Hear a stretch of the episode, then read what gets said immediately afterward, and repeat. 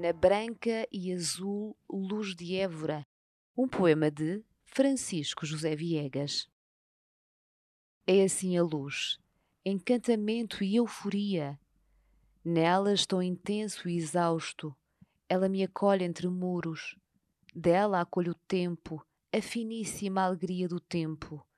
É nas suas margens que vive esse rosto infinito, à altura do anjo debruçado na solidão, na branca e azul luz de Évora, no sul, onde apetece a alegria, uma casa abrigada da tempestade.